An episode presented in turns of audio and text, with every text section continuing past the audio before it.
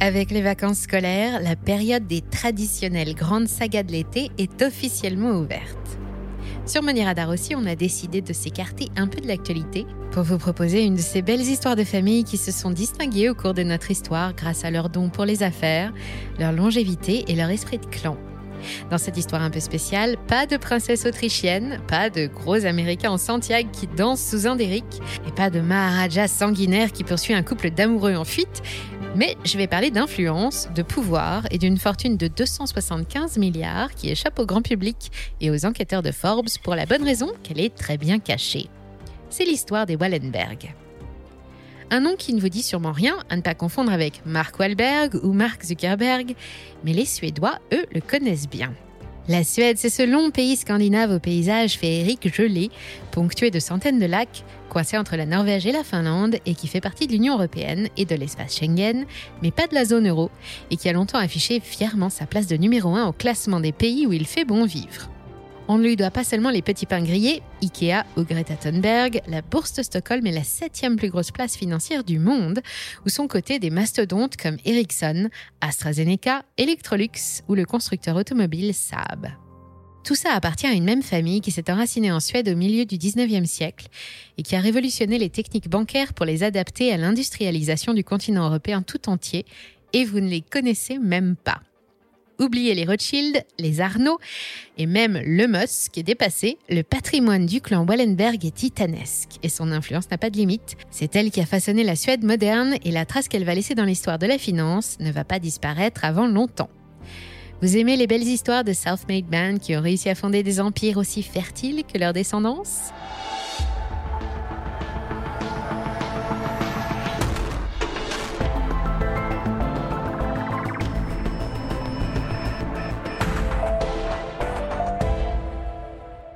Cette histoire commence comme toutes les autres avec un patriarche. Le véritable personnage historique ici s'appelle André Oscar Wallenberg.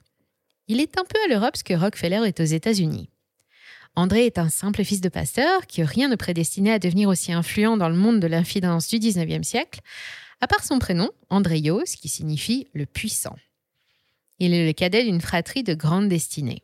Ses deux frères sont devenus juges et médiateurs de la Banque de Suède pour l'un et propriétaires terriens après avoir servi dans l'armée royale de Suède pour l'autre. André, lui, commence sa carrière comme matelot dès l'âge de 16 ans sur les navires de la marine marchande. En 1837, il se trouve aux États-Unis et assiste à ce que l'on a appelé la Grande Panique. On est alors en pleine conquête de l'Ouest et le développement de la jeune nation américaine entraîne un gros déficit commercial. Les réserves d'or et d'argent ont fondu, les cours du coton et du tabac se sont effondrés et l'inflation crève tous les plafonds. Dès le printemps, les premières banques ont fait faillite et ont entraîné une crise de liquidité qui a fait tomber les autres comme des dominos. Privées de leur argent et de crédit, les entreprises américaines les suivent à leur tour, propulsant des millions de chômeurs dans les rues. Depuis le pont du bateau qui va bientôt le ramener en Suède, le jeune André assiste à ce cauchemar et prend une bonne leçon. Sur le chemin du retour, il imagine son propre système bancaire, résistant, capable de pallier les incompétences des dirigeants des banques américaines. C'est décidé, lui aussi sera banquier. À la fin de son service militaire, il cherche à réaliser son projet, mais même si créer une banque en 1852 est aussi simple que d'ouvrir une échoppe de laine, il n'a ni nom ni argent. Pendant quatre ans, il travaille comme employé, puis directeur de plusieurs banques suédoises, se fait une réputation, et parvient à rassembler un milliard de couronnes suédoises, soit l'équivalent de 85 millions de nos euros actuels. Avec tout ça, il fonde la SEB. Nous sommes alors en 1856 et en pleine révolution industrielle. Rien à voir avec nos bonnes vieilles friteuses électriques, SEB est l'acronyme de Stockholm's Enskilda Bank, ou Banque privée de Stockholm, et sa naissance annonce un vent inédit de modernisme qui va balayer la planète banque et tout retourner sur son passage. D'abord, André a une idée géniale. Plutôt que de prêter l'argent de sa banque, il veut prêter l'argent de ses déposants. C'est osé, mais ça marche. Ça marche tellement bien que 150 ans plus tard, toutes les banques du monde fonctionnent comme ça. Et pour attirer au maximum les dépôts, André Wallenberg propose de verser des intérêts progressifs. Plus l'argent reste longtemps, plus les intérêts sont élevés. Ça aussi, il fallait oser. Grâce à son modèle, il dispose d'une marge de manœuvre inédite qui lui permet de soutenir le financement d'un nouveau système bancaire suédois, moins archaïque et plus adapté à l'industrialisation de la Suède. Mais il ne va pas s'arrêter là. Le chemin de fer, la mécanisation de l'agriculture et de l'industrie, l'expansion énergétique réclament des masses d'argent. La SEB devient la première banque de Suède et elle est partout et se met à prêter à tour de bras. Pour les Wallenberg, c'est une poule aux œufs d'or. La famille est assise sur une montagne de cash qu'il faut bien utiliser à quelque chose. Alors la SEB commence à prendre des participations, beaucoup, dans des usines, des compagnies de transport, des banques, des métalleries, du papier, du textile. Elle collectionne des centaines de sociétés suédoises. Mais pourquoi acheter quand on peut conserver le cash pour autre chose? La SEB propose un nouveau deal à ses clients emprunteurs, transformer leurs dettes en participation et ainsi libérer leur trésorerie et améliorer leur bilan. Une solution qui évitera à plusieurs de ses clients de faire faillite et qui va permettre à la banque d'éviter les défauts de paiement et de prendre le contrôle des mauvais payeurs. Voilà comment en quelques années la Suède entière est conquise par l'armée silencieuse des Wallenberg. En 1886, André s'éteint. Il meurt en notable, en milliardaire, en politique impliqué et en banquier, et il laisse derrière lui 21 enfants issus de plusieurs mariages. Son fils, Knut Agathon Wallenberg, lui succède jusqu'en 1911, où son petit frère Marcus prendra le relais. En 1916, la situation oblige les Wallenberg à innover encore une fois. Pendant que l'Europe se débat dans sa première guerre moderne, le Parlement suédois veut éviter la concentration des pouvoirs industriels entre les mains des banques. Elles pourront toujours acheter des actions et prendre des participations, mais désormais, il leur est interdit de les détenir à long terme. Pour la SEB, c'est problématique.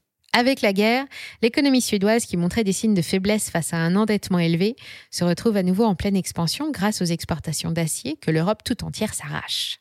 L'argent rentre à flot dans le royaume et les frères Wallenberg n'ont pas envie de laisser passer une telle opportunité ni de tirer un trait sur l'héritage que leur a laissé leur père.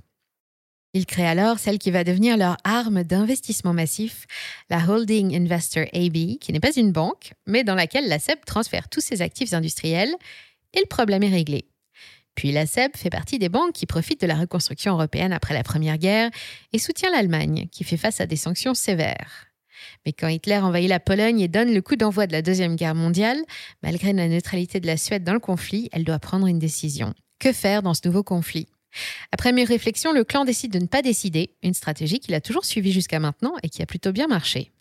Et pendant que d'un côté, l'arrière-petit-fils d'André, Raoul, diplomate et juste parmi les nations, fournissait des papiers suédois à des dizaines de milliers de juifs à Budapest, et que son oncle Marcus proposait son aide financière aux Alliés à Londres puis à New York, son autre oncle, Jacob, était à Berlin. Il offrait au jeune Reich de racheter les usines de fabricants d'armes, comme celle de Bosch, pour en assurer la sécurité, avec la promesse de les restituer à la fin de la guerre, contre le prix payé à l'origine, assorti bien sûr d'une grosse commission. En faisant ça, les deux frères s'assuraient de la dépendance financière des deux camps. Quel que soit le résultat de la guerre, ils étaient forcément gagnants, et c'est bien ce qui s'est passé. En 1970, après les Trente Glorieuses, les Wallenberg détiennent un véritable empire économique en Europe via Investor AB, qui possède la SEB, mais pas seulement. Le clan contrôle 40% de la capitalisation boursière de Stockholm et 40% de la main-d'œuvre industrielle suédoise travaille pour eux. Et ils ont un secret, c'est qu'Investor AB ne leur appartient pas directement. Elle est détenue par une fondation caritative qui a aussi été fondée en 1916 et à laquelle la famille a donné ses parts. Cette fondation n'en est qu'une parmi 20 autres qui investissent chaque année les dividendes des participations qu'elles détiennent dans des programmes de soutien éducatif ou scientifique et garantissent que le patrimoine du clan ne sera pas dispersé, une des plus grosses craintes d'André. Désormais, on trouve des Wallenberg partout. Ils ne sont pas que banquiers et philanthropes, ils sont aussi diplomates, industriels, ministres, officiers de marine, archéologues, artistes, élus, patrons de presse, en Suède, au Japon, aux États-Unis, en Grande-Bretagne, en Espagne, en France, en Suisse et jusqu'en Russie. Entre 2000 et 2020, la holding Investor AB va rapporter en moyenne 17,2% d'intérêt annuel. En 2022, elle déclare 773 milliards d'euros d'actifs nets et elle pèse 55 milliards d'euros en bourse. Et elle ne fait pas que détenir des participations financières, mais aussi des titres spéciaux qui lui donnent encore un peu plus de pouvoir aux assemblées générales. Elle détient par exemple 30,2% du capital du constructeur Saab, mais 39,7% des droits de vote. Parmi ces autres belles cartes, l'électronicien Ericsson, la société de bourse américaine Nasdaq, le fabricant de machines Electrolux, le désormais célèbre laboratoire AstraZeneca, l'équipementier Husqvarna, l'industriel Atlas Copco et bien sûr la petite préférée de la famille, la SEB. Aujourd'hui, la banque d'André Wallenberg est toujours là. Avec 12% de part de marché, ce n'est que la quatrième plus grosse banque de Suède, mais c'est la première en termes de distribution de crédit, et c'est certainement celle qui prête le plus aux ménages autant qu'aux institutions publiques, presque trois fois plus que ses concurrentes. Sa structure fait pâlir d'envie le Crédit Suisse avec 23,9% de fonds propres sur le total du bilan, contre les 8% de minimum réglementaire, et le tout sans endettement.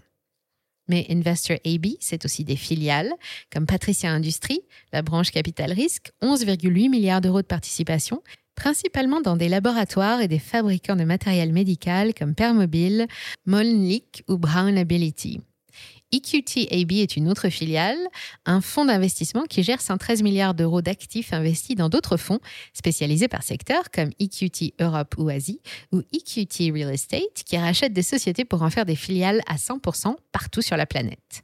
La holding est cotée contre la bourse de Stockholm et ses plus gros actionnaires s'appellent la Sweet Bank Robur Fonder, Vanguard, la SEB, la Norges Bank ou la First Eagle Bank et la Fondation Wallenberg. C'est une bonne affaire en disant le titre a bondi de 337%. Bon, c'est moins que Warren Buffett et c'est 641%, mais c'est mieux que l'Eurostox qui ne grimpe que de 53% pendant la même période. Aujourd'hui, tous les actifs sont gérés par Foundation Asset Management ou FAM, chargé d'administrer les dons et de distribuer les fonds. Avec tout ça, la famille, qui en est à sa septième génération depuis André, sera à la tête d'une fortune équivalente à 275 milliards de dollars selon le Financial Times? C'est plus qu'Elon Musk ou notre Bernard National. Et surtout, son influence se ressent partout. Si les Wallenberg se sont hissés aussi haut et se sont maintenus en place aussi longtemps, c'est surtout parce que dès le départ, André avait tout prévu. Depuis la meilleure façon de faire tourner une banque jusqu'au moyen de lui assurer la plus grande longévité possible. Pour ça, il lui a fallu éduquer son abondante descendance. Il connaît la loi des trois générations, que certains de ses amis influents décrivent comme une malédiction inévitable. La première génération marche 10 km pour aller travailler. C'est elle qui crée la richesse, et dans notre histoire, c'est André. La deuxième génération parcourt toujours 10 km pour aller travailler, mais cette fois dans une voiture confortable. Elle préserve la richesse comme l'ont fait Knut puis Marcus, avec la création de la première fondation et d'Investor AB. La troisième génération ne travaille pas, se fait conduire partout dans une voiture de luxe et finit par dilapider l'héritage. C'est elle que Jacques Brel vise quand il chante Les bourgeois, c'est comme les cochons, plus ça devient vieux, plus ça devient bête. C'est un mal fatal et implacable qui frappe toutes les grandes familles. Les médias y ont récemment fait référence lors du couronnement de Charles III, depuis longtemps déjà soupçonné par l'opinion publique d'être celui qui provoquera la chute de la maison Windsor. Pour éviter cette malédiction, chaque enfant Wallenberg doit commencer ses activités professionnelles en passant par l'une des sociétés familiales et apprendre la réalité de la vie et des affaires pendant au moins 5 ans. Une méthode qui paye apparemment, même s'il n'y a plus de Wallenberg à la SEB. C'est Jacob qui préside Investor AB et les trois principales fondations sont toujours dirigées par des membres du clan ou de fidèles anciens des sociétés du groupe. Les membres de la quatrième génération se sont éteints, mais trois membres de la cinquième génération et 16 de la sixième sont déjà intégrés au staff des sociétés familiales. La septième génération est encore sur les bancs de l'école, mais avec des effectifs pareils, la dynastie n'est pas prête de s'éteindre. Et les Suédois dans tout ça, qu'est-ce qu'ils en pensent? Quand on contrôle toute l'économie d'un pays et qu'on est à la tête d'une montagne d'argent, on suscite forcément les critiques. Sans surprise, les sentiments sont partagés. Au quotidien, c'est le spectacle de la vie du clan qui ressort dans les médias suédois. Intrigues amoureuses, scandales fiscaux, accidents ou suicides, petits conflits entre partenaires, naissances cachées, ce sont eux qui, en plus de la famille royale de Suède, donnent de quoi vivre aux paparazzi, malgré la devise du clan Wallenberg qui veut travailler sans être vu. La famille a beaucoup investi dans la recherche, presque autant que dans l'industrie ou le système bancaire au cours de son histoire. Globalement, les actions et les projets scientifiques soutenus par les fondations font consensus. Elles ont distribué près de 3 milliards d'euros depuis leur création, dont 1,5 milliard ces dix dernières années. Une partie des Suédois respectent leur nom et les considèrent presque comme une deuxième famille royale. Quant aux autres, ils préfèrent fuir toutes les sociétés qui leur sont reliées, mais tous ont un point commun. À un moment donné dans leur vie, ils ont mangé un Wallenburger, un plat à base de veau créé en l'honneur d'Amalia Wallenberg, devenu une référence de la gastronomie suédoise. Rockefeller, lui, n'a jamais eu de plat qui portait son nom. Si vous avez envie d'en savoir un peu plus sur la grande saga des Wallenberg et que vous avez un peu de temps à tuer, Wallenberg, le fondateur, créateur de banque de Goran Nilsson, c'est 562 pages d'histoire financière racontées comme un roman et c'est surtout l'un des rares livres sur le clan parus en français. Et si lire vous fatigue un peu trop les yeux, vous pourrez retrouver l'histoire de Raoul dans Wallenberg, l'histoire d'un héros, un téléfilm en deux parties sorti en 1985 avec Richard Chamberlain en vedette, mais il n'est pas facile à dénicher. Merci d'avoir suivi cet épisode jusqu'au bout. Si ça vous a plu, on compte sur vous pour le partager autour de vous. Laissez un like ou une bonne note et vous abonner pour être informé des prochaines sorties. Et moi, je vous dis à très bientôt sur Money Radar.